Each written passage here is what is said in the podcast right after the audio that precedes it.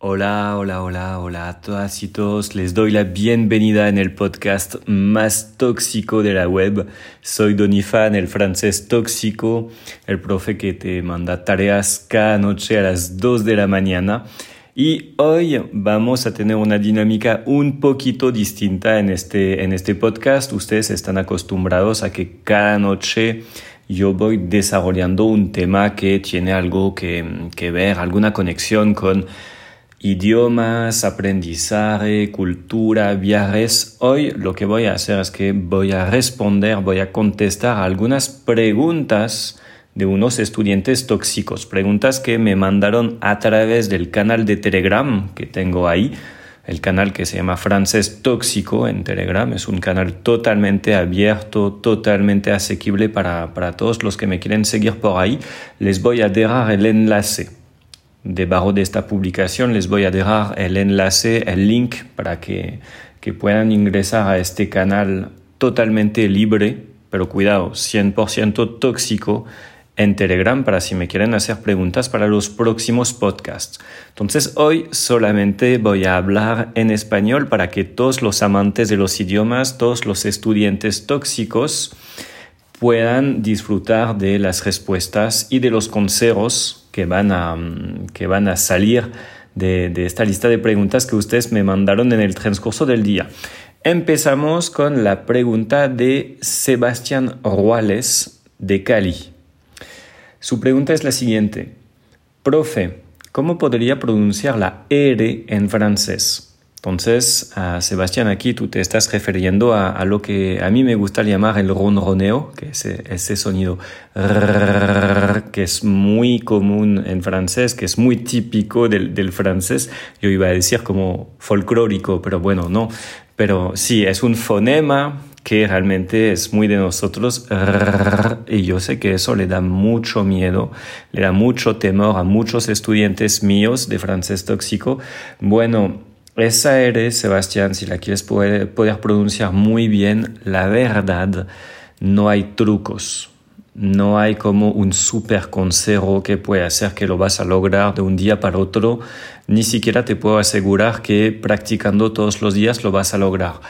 Algo seguro es que tu pronunciación, si la quieres mejorar, mejorar tienes que tratar de practicar un, un poquito todos los días. Tú puedes tratar de cantar canciones leyendo la letra y a la vez escuchando la música y tratando de, de, replicar los sonidos.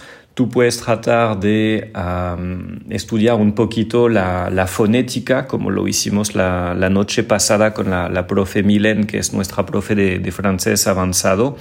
Ella dicta clases de, de fonética y de pronunciación, pero pronunciar como un nativo como tal, de hecho es lo que yo explicaba en el podcast anterior, lo puedes, lo puedes investigar. Este podcast se llama ah, Se van a burlar de mi acento.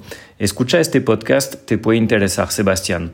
Pero prefiero serte sincero. O mira, mi acento en español, después de 12 años de vivir en Colombia, todavía tengo un acento en español muy marcado. Pienso que es normal tener un acento, no hay pena que tener, ¿ok? Tranquilízate con eso. Seguimos con la pregunta de Vivian. Vivian vive en Bogotá. Yo quiero saber qué tan necesario e importante es la gramática para aprender un idioma.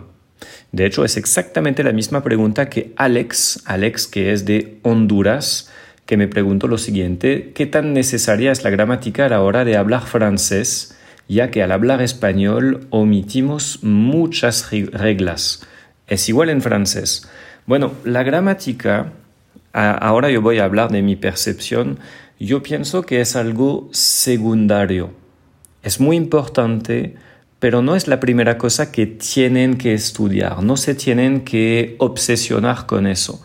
A menos que ustedes sean estudiantes de lenguas extranjeras, a menos que quieran volverse profesores de idiomas, a menos que ustedes quieran ser traductores oficiales y realmente dedicar su vida a la enseñanza y la interpretación de los idiomas, lo que les recomiendo es primero de enfocarse en competencias claves para comunicar, en frases, en cosas que van a poder usar en contextos. Eh, eh, por ejemplo, saber cómo hablar, preguntar, comunicar en un restaurante, saber cuáles son las palabras y las frases claves si van al cinema, si se enferman y necesitan hablar con un doctor, si necesitan viajar, todo lo que les va a servir en el día a día si tienen que viajar a otro país o si tienen que estar en contacto con nativos del francés o del inglés o del alemán o del ruso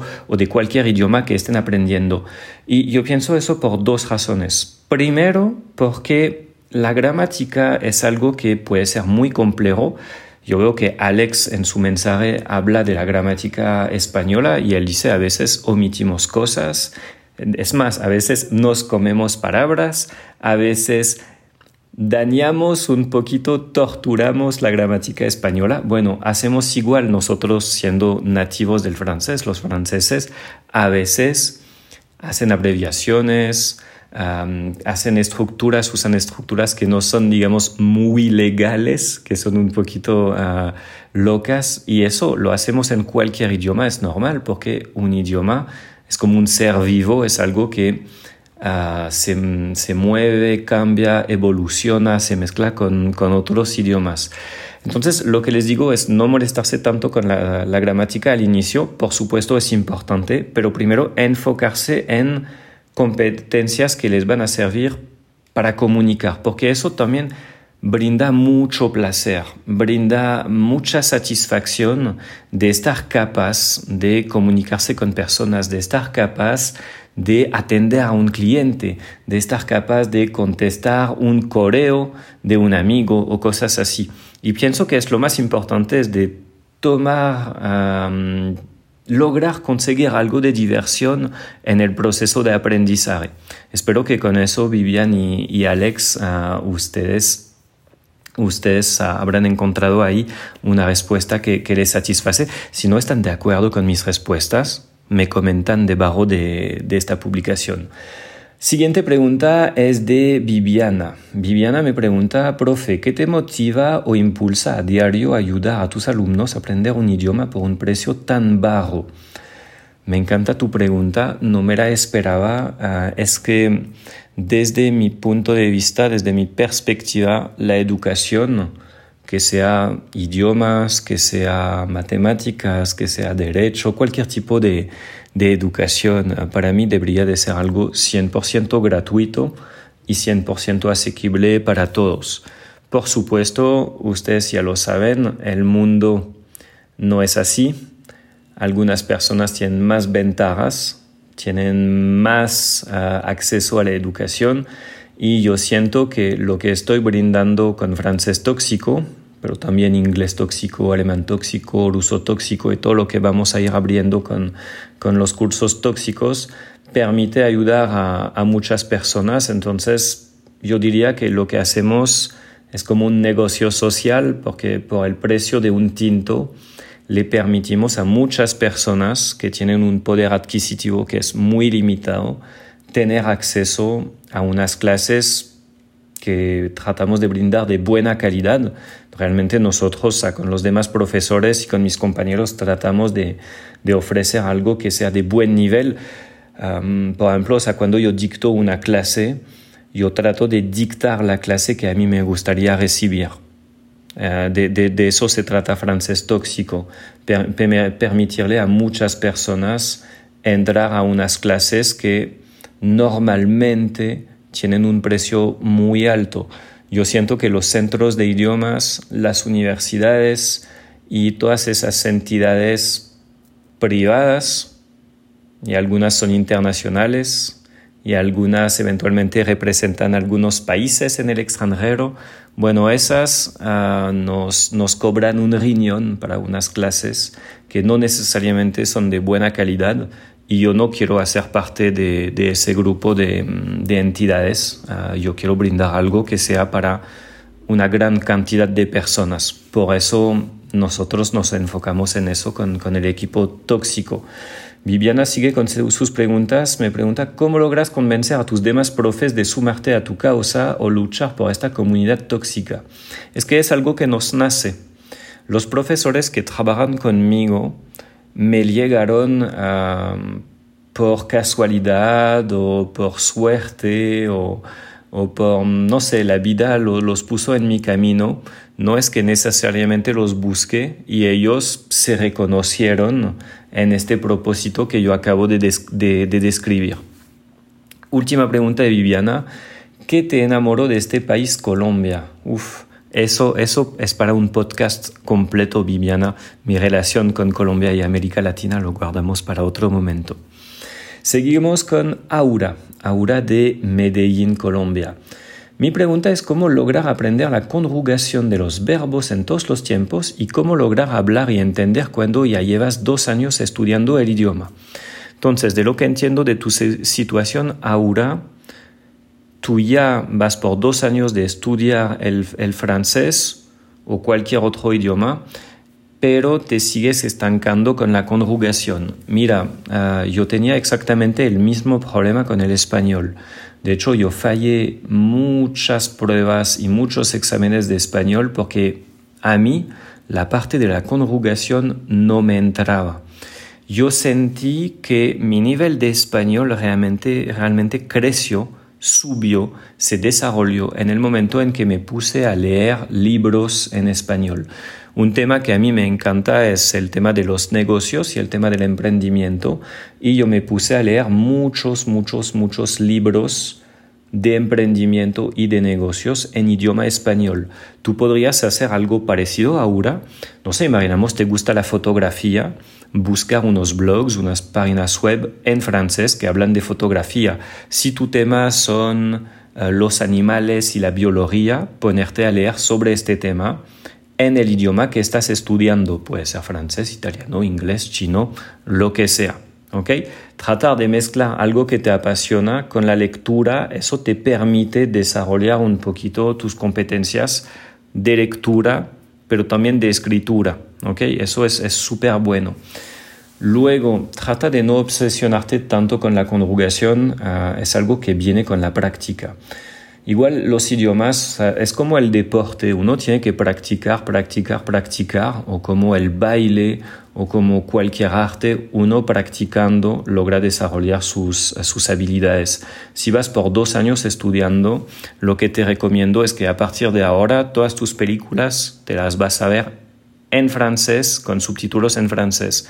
Tú vas a dejar de escuchar vallenato, reggaeton, cumbia y champeta, tú vas a escuchar pura música en francés todo el tiempo y tú pones tu mundo en francés y ya. Si tienen otras, otros consejos para Aura, para el tema de la conjugación, pueden comentar este podcast. Seguimos con Elis. Elis es de San Juanito, Meta, Colombia y su pregunta es la siguiente. ¿Cómo se puede hacer o cuáles técnicas se utilizan para dejar de leer e interpretar todo en español y comenzar a leer e interpretar en el segundo idioma? Ok, lo que me dices es que, por ejemplo, tú estás leyendo algo en inglés y de una uh, tú vas tratando de de traducir cada palabra del inglés al español en tu cabeza. Bueno, aquí uh, yo veo que tú pones un ejemplo. Cuando leemos en inglés o francés estamos constantemente tratando de ser un traductor, leyendo realmente en español. ¿Cómo se puede dejar de hacer eso para comenzar a interpretar en el otro idioma? Realmente aquí uh, pienso que es un proceso mental que no manejamos de forma consciente. En algún momento te, va a pasar. Eh, siguiendo con, con, los consejos que yo le daba a, Aura, creo que tú tienes que poner tu mundo en francés o en inglés o en italiano, poner tu, tu mundo, tu día a día en el idioma que estás estudiando. Entonces tú vas a poner tu celular, por ejemplo, en francés, tú vas a poner tu Facebook en francés, tú vas a poner, te vas a poner a leer solamente en francés, tú vas a consultar las noticias en periódicos franceses y llega un momento en que el chip se te tiene que cambiar en tu cabeza, va a pasar algún proceso, pero eso se puede demorar. O sea, yo sé que hay muchos profesores que dicen, tú tienes que pensar en el idioma que estudias. Es muy complejo, por supuesto, eso no viene de un día para el otro. ¿ok? No es solamente decir, ah, yo, mm, yo voy a, mm, yo, yo voy a, a, cambiarme el chip y ya se hace así de facilito, ¿no? Toma tiempo, toma dedicación. Pon tu mundo en el, idioma que quieres estudiar. Yo estoy haciendo algo ahora, yo estoy estudiando el italiano y yo estoy volviéndome a ver todas las películas de Marvel que yo me he visto en, francés o en inglés, ahora yo me las veo en italiano con subtítulos en italiano. Cada noche yo me veo un capítulo y también yo voy leyendo un libro que me encontré por ahí en italiano y cada noche yo leo un poquito en italiano. Eso es de paciencia, en algún momento lo, lo vas a lograr, ¿ok? No te preocupes con eso. Algo que sí tienen que hacer es que en el momento en que ustedes quieren escribir o quieren hablar, no vayan a pensar tanto en su idioma nativo, no vayan a pensar tanto en español, porque si al momento de escribir algo, digamos en francés, ustedes primero piensan su frase en español, el español ustedes lo manejan a la perfección, conocen muchas palabras, saben decir muchas cosas en español. Si piensan en español primero y luego quieren escribir en francés, en francés ustedes todavía tienen un, vocabulario que es muy reducido o en inglés ustedes todavía conocen una cantidad limitada de palabras. Entonces no van a lograr hacer algo bonito. Traten de pensar en, ok, ¿qué sé decir? Ah, cuáles son las cosas que yo conozco del idioma y cómo hago para mezclarlas y hacer una frase que sea coherente. De eso se trata. ¿Okay? Seguimos con Cristian de Bogotá. Wow, Cristian de Bogotá, tú me mandaste un mensaje inmenso. Ok, voy a leer eso. Cristian nos dice, como tú muy bien nos dices y nos explicas al momento de aprender un idioma, no hay que afanarnos o estresarnos por temas de pronunciación, escritura, etc. Sí, eso es algo que yo digo en mis clases, Cristian tiene la razón, tenemos que tomar el tiempo de darnos algo de ser pacientes, ¿ok? Es un proceso largo. La pregunta de Cristian es, si puede aprender un idioma primero escuchando y hablando, y ahí si luego pasando a la escritura. Ok, tú dices que sería, eh, tu plan sería primero aprender escuchando y hablando y luego aprender la escritura. Ah, yo pienso que es mejor mezclar los tres, hablar, escuchar y escribir, porque o tú necesitas ver las palabras escritas para relacionarlas con los sonidos, para empezar a entender cómo funciona ah, el tema de los fonemas, de la pronunciación y de los, de los sonidos. Yo entiendo tu comparación. Aquí en tu mensaje tú, tú, tú hablas de la comparación que yo hago en clase de que cuando uno aprende un nuevo idioma, tiene que sentir como si fuera un niño de nuevo y a los niños les tenemos mucha paciencia porque se demoran como mínimo 5 o 6 años para empezar a hablar bien y a ellos al inicio no les enseñamos la escritura. Es cierto. Pero digamos que, o sea, ya somos adultos, entonces manejamos este tema de las letras, de escribir, etc. Yo siento que sería como perder tiempo y eventualmente se podría volver muy complicado y muy fastidioso para ti tener que luego volver a aprender a escribir. O sea, no, aprenda todo al, mismo tiempo, uh, Cristian. ¿okay? No te obsesiones tanto con la escritura si para ti es la parte más complicada. Enfócate en lo que más placer te brinda al momento de aprender, si es la pronunciación o uh, si es escuchar y lograr entender cosas, pero trata de mezclar un poquito todo. ¿okay? A ver, ah, ¿qué más me dices? Escucho música y con tus clases logro interpretar mucho palabras sin identificarlas, pero la verdad sí estoy muy floro en la escritura, profe. Es que la escritura creo que es la competencia más compleja que, que desarrollar, Cristian. Para mí era muy complicado al inicio con el español y como lo decía ahorita, ah, el hecho de leer mucho en español me permitió escribir mejor porque después de leer muchas cosas, llega un momento en que tú vas captando estructuras y las puedes reusar, las copias, las pegas, las arreglas. Entonces yo pienso que la, lectura puede ser un buen plan para, para mejorar la escritura. Otro plan, en la noche tú te puedes inventar un diario íntimo en francés, en inglés, en ruso, lo que quieras, y cada noche tú vas escribiendo 10 frases sencillas para empezar a acostumbrarte a escribir. Puede ser un plan. Seguimos. Hola, profe. Mi nombre es Roge de Bogotá. Me esperaba un profe más tóxico, nivel o tipo del chef Ramsey de Masterchef.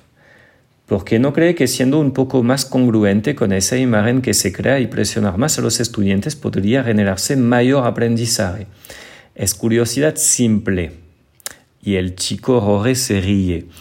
Bueno, uh, entonces tú dices que yo no soy lo suficientemente tóxico. Digamos que eso es cuestión de percepción, porque, uh, yo no sé cuánto tiempo libre tienes tú en tu día a día para estudiar. Resulta que muchos estudiantes míos también tienen un empleo, tienen hijos, tienen pareja, tienen cosas que hacer, cosas que cumplir. Entonces, yo mando muchas tareas para esas personas que sí también tienen, digamos, una vida social y una vida laboral.